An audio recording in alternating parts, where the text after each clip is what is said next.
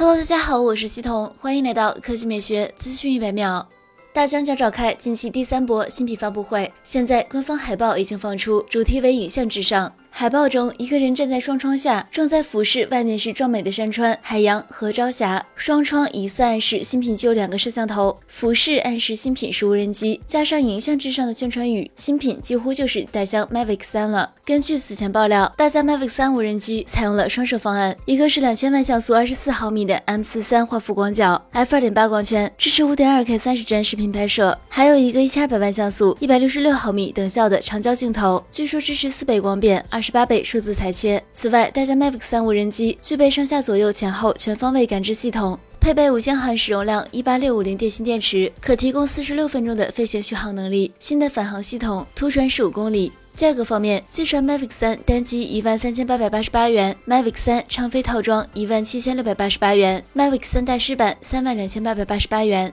来看第二条新闻，新款雷克萨斯 LS 正式发布。新车在外观上基本延续了现款车型的设计，但是在配置方面进行了较大的升级和调整。新车与现款车型变化不大，依旧采用雷克萨斯家族经典的纺锤体中网设计，搭配灯组内的闪电造型。内饰方面，新车也依旧采用了全液晶仪表盘与三辐式多功能方向盘，并搭配悬浮式设计的中控多媒体显示屏。此次升级后，摄像头和毫米波雷达元件都对应的得到了增强，可以提高响应。和扩大侦测范围。动力部分，新车并没有做过多调整，依旧采用3.5升 V6 发动机以及其他混合动力系统。不过在底盘方面，工程师重新对悬架的弹簧做了标定，让悬架阻尼的减震频率反馈得以增强，并改变了线性电磁阀和控制阀来调整自适应可变悬架的路面反馈，甚至还加速了后桥防倾杆，以此提高车辆在弯道的稳定性。好了，以上就是本期科技美学资讯百秒的全部内容，我们明天再见。